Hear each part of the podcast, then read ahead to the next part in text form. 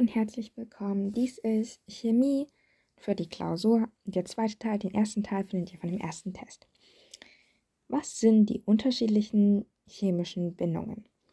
Ähm, chemische Bindungen, da gibt es zum Beispiel, da gibt es Metallbindung, Ionenbindung und Molekülbindung. Was ist das EPA-Modell? Das EPA-Modell ist die Abkürzung für Elektronenpaar ähm, Abstoßungsmodell und die englische Variante wäre dazu ähm, Valence Shell Electron Pair Repulsion. Und was ist das Ziel dieses EPAs-Modells? Damit kann man halt ähm, Molekül- und Ionenstrukturen mithilfe des Lewis-Modells vorhersagen.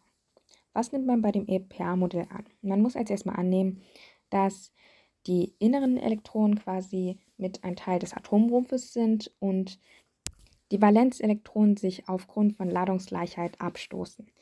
Und dies führt halt zu Regeln des EPA-Modells. Einerseits führt es dazu, dass mithilfe des Lewis-Modells man herausfinden kann, wie viele Elektronenpaare das Zentralatom haben muss. Und dann gibt es noch halt, ähm, dass die Elektronenpaare natürlich so angeordnet sind, sodass sie den größtmöglichen Abstand haben, weil, wie schon gesagt, Valenzelektronen die gleiche Ladung haben und deshalb sich voneinander abstoßen.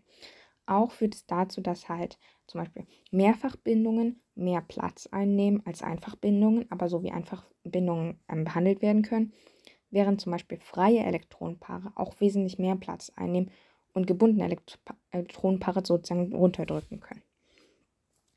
Wie findet man heraus, ob ein Molekül ähm, ob eine Atombindung polar ist. Das kennt ihr sicher schon irgendwie aus der siebten Klasse oder so. Man nimmt einfach die Differenz der Elektronennegativitätswerte. Wenn es nicht null ist, ist es zwangsläufig polar. Wie entsteht ein Dipolmolekül?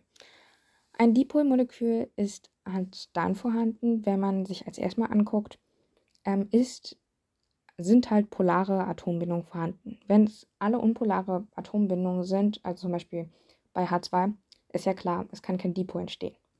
Wenn es jedoch polare Atombindungen gibt und dann man sich das Zentralatom näher anschaut, das bedeutet, es müssen mindestens schon mal drei äh, ähm, Atome sein. Wenn man sich dann das Zentralatom anschaut und merkt, es hat überall nur Einfachbindung oder überall nur ähm, Doppel- oder Mehrfachbindung. Auf jeden Fall, es ist alles eine ähm, sozusagen symmetrische Struktur. Dann gibt es, ähm, dann fallen die Ladungsschwerpunkte aufeinander, gleichen sich aus und das Molekül ist nicht polar. Es ist also kein Dipol. Jedoch, wenn die Ladungsschwerpunkte nicht aufeinander fallen, das ist bei dem Fall so, wenn die äh, Molekülstruktur asymmetrisch ist. Und die Molekülstruktur wiederum ist asymmetrisch, wenn zum Beispiel freie Elektronenpaare ähm, vorhanden sind oder zum Beispiel nur eine Doppelbindung und der Rest nur Einfachverbindungen sind. Was für mögliche räumliche Anordnungen gibt es? Also zum Beispiel linear, also wenn drei ähm, Atome alle auf einer Ebene sind. Dann gibt es zum Beispiel ähm, tetraedisch, äh, nein, trigonalplanar. Das ist, wenn es vier Atome sind und ein Zentralatom sozusagen drei Atome um sich herum hat und diese ähm, Elektronenpaare sind dann im 120 Grad Abstand voneinander angeordnet. Wenn es vier Atome sind, kann man von einer tetraedrischen ähm, Form sprechen. Dort ist der Abstand zwischen Elektronenpaaren 109,5 Grad. Und wenn zum Beispiel ähm, 8, nein, 9 Atome sind, dann redet man von einer oktaedrischen ähm, Molekülform. Vergleiche die Bindungsarten und Stoffeigenschaften. Ähm, die Metallbindung, die Ionenbindung und die Molekülbindung. Als erstmal die Teilchensorte. Ähm, bei den Ionenbindungen geht es um natürlich elektrisch entgegengesetzt geladenen Ionen, also Kat und Anion. Ähm, bei den Molekülen handelt es sich, also es heißt Molekülbindung bzw. Atombindung. Ähm, natürlich handelt es sich dabei um Moleküle. Und ähm, bei der Metallbindung handelt es sich um positiv geladene Metallionen und ähm, frei bewegliche Elektronen. Ähm, die Bindungskräfte sind bei den Ionenbindungen die äh, elektrostatischen An- und Abstoßung, Anziehungs- und Abstoßung, Abstoßungskräfte zwischen den ähm, entgegengesetzten geladenen Ionen. Bei den Molekülen ist es dagegen die elektrische Anziehungskraft zwischen den Atomen aufgrund ähm, gemeinsamer Elektronenpaaren. Und dann gibt es noch die Metallionen. Ähm, dort handelt es sich um die Anziehung zwischen den positiv geladenen Metallionen und den elektrisch negativ geladenen frei beweglichen Elektronen. Dies führt dazu, dass die Schmelz- und Siedetemperatur von Ionen zum Beispiel sehr hoch ist, weil es ja einen sehr hohen Energie sozusagen Aufwand aufgebracht werden muss, um diese Verbindung, um diese Bindung aufzubrechen. Bei den Molekülen ist es dagegen unterschiedlich, aber meist eher relativ niedrig.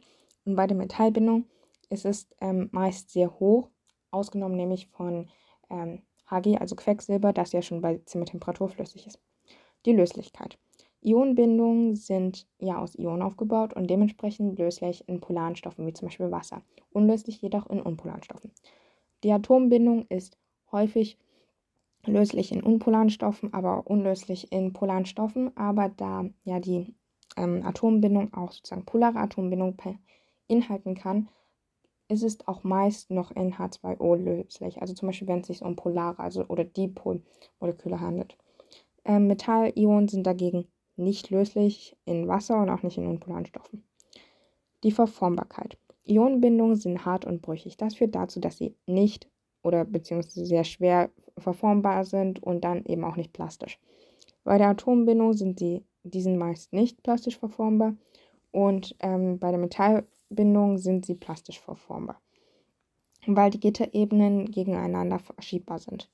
Bei der elektrischen Leitfähigkeit leitet die Ionenbindung sozusagen im festen Zustand nicht, jedoch als Schmelze oder als, ähm, in, Was als in Wasser gelöste sozusagen Ionen. Ähm, dann wiederum leitet es Strom, weil ja die Ladungsträger frei bewe beweglich sind. Bei der Atombindung dagegen ist es so, dass sie nicht Leiter sind, während äh, Metallionen ähm, es davon abhängt, wie viele Elektronen sozusagen frei beweglich sind. Was sind Eigenschaften von Metallen? Metallen sind ähm, die größte Gruppe, sozusagen Teilgruppe des Periodensystems. Sie sind plastisch verformbar, sie sind gut Wärme- und ähm, Stromleiter und sie, sind, ähm, sie haben einen metallischen Glanz, der, auf den, der mit dem Elektronengas sozusagen begründet werden kann. Erkläre mit Hilfe des Elektronengasmodells die Abnahme der Leitfähigkeit von Metallen bei Erwärmung. Bei Erwärmung führt es dazu, dass die Metallionen sich heftiger um ihren Platz bewegen.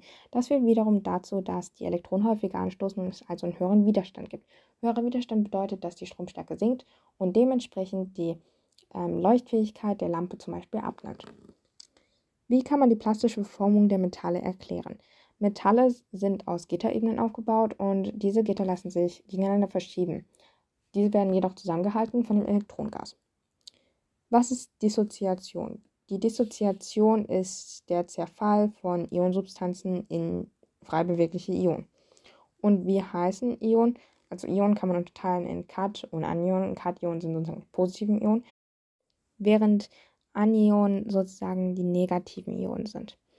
Zum Beispiel gibt es Anionen wie zum Beispiel ähm, Schwefel, das Sulfidion, das ist S2-, glaube ich. Ja, während das Sulfat-Ion halt SO4 2- ist und das Sulfid-Ion SO3 2-. Nitrit dagegen wäre zum Beispiel mit D N hoch 3-, während Nitrat NO3- und Nitrit mit T NO3 NO2-. Was sind zwischenmolekulare Kräfte?